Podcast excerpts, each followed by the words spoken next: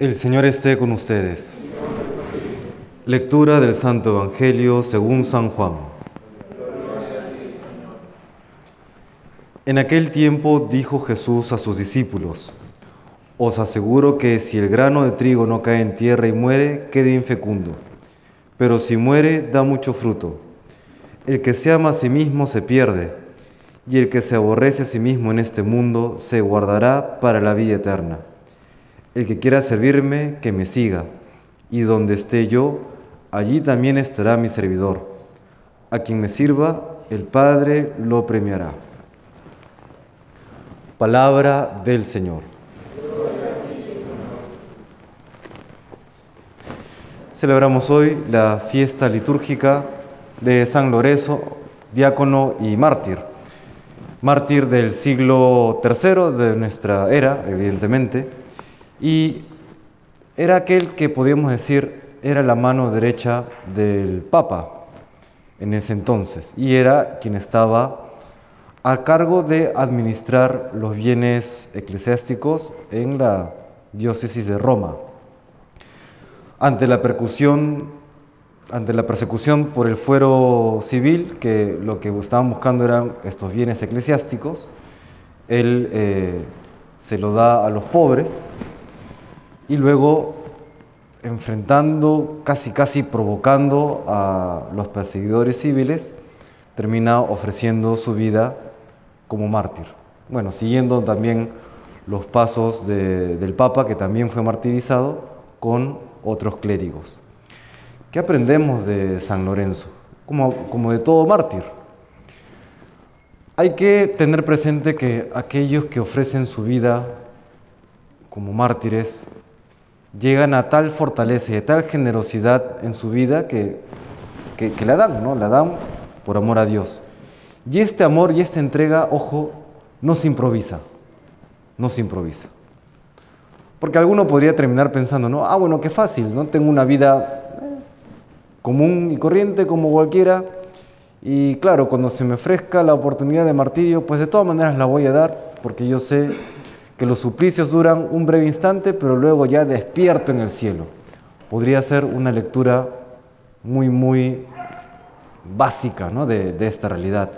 Cuando los mártires son mártires porque antes ya habían desarrollado tal generosidad, tal capacidad de amar a Dios y amar al prójimo, que no, ya no le habían negado nada a Dios.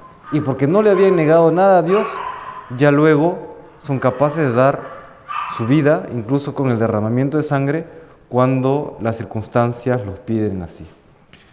Ya San Juan Pablo II decía en el siglo pasado que el martirio del siglo XXI será la coherencia de vida. Es verdad. En la historia de la Iglesia la entrega de la vida a Dios ha ido mutando, ha ido variando en el tiempo. En los primeros siglos, antes del edicto de Milán, que ya oficializa eh, la fe cristiana en el imperio romano, la entrega era habitualmente a través del martirio.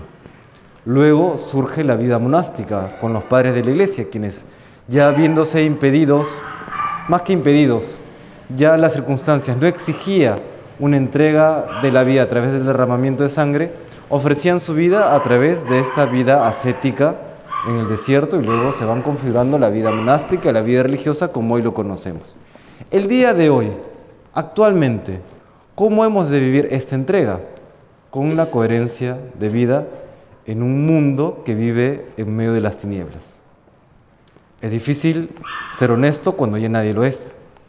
Es difícil ser fiel cuando ya nadie lo es es difícil ¿no? mantener esa integridad de vida, el no caer en coimas, el no caer en hacer negociaciones por lo bajo, en corrupción, etcétera, ¿no? en caer en esa vía fácil, cuando todo el mundo lo hace. Y uno termina siendo casi casi el tonto que guarda las normas, que guarda lo formal. No. Esa vía es la vía de la fidelidad a Dios, es la vía de la guarda de los mandamientos. No recordemos, así como la mentira tiene patas cortas, bueno, todo pecado podemos decir que tiene patas cortas. Y recordemos que detrás del pecado solamente está el sufrimiento. aunque aparentemente el que hace las cosas mal más bien termina con buenos resultados, recordemos que hay un juez supremo quien ya sea en esta vida o en la siguiente, dará a cada uno lo que le corresponde. Al que obró bien, incluso en contra, en, detrimento propio, porque a veces eh, ser, ser fieles a Dios implica pasarla mal, como, como los pobrecitos de Yahvé, como los Anabim en aquel eh, exilio en Babilonia. Aquellos que quisieron ser fieles a Dios la pasaron muy mal, porque implicaba no hacer, en, la mentalidad judía, implicaba no hacer negocios con aquellos que eran no judíos. Mientras que, el judío siempre ha sido un muy buen negociante, mientras que aquellos que no cumplían lo que Dios les pedía, pues se enriquecieron. ¿Cuál va a ser el juicio de Dios tras el término de su vida terrena? Ya nos enteraremos en su momento. Lo importante en todo caso es que cada uno de nosotros sea fieles a Dios en esa entrega cotidiana de la vida por amor a Él, en esa entrega fiel. Así como San Lorenzo supo ser fiel a Dios, amarle hasta el último momento de su vida en el martirio, también le pedimos al Señor, por intercesión de San Lorenzo, que podamos ser fiel a aquello que Dios nos pide en esa coherencia de vida diaria, que no resulta fácil, que puede implicar incluso, quizá ya no persecuciones violentas por el momento, pero sí puede implicar una persecución moral, el desprecio de los demás, la burla de los demás, que sepamos ser fieles hasta la muerte como lo fue San Lorenzo. Que el Señor nos bendiga.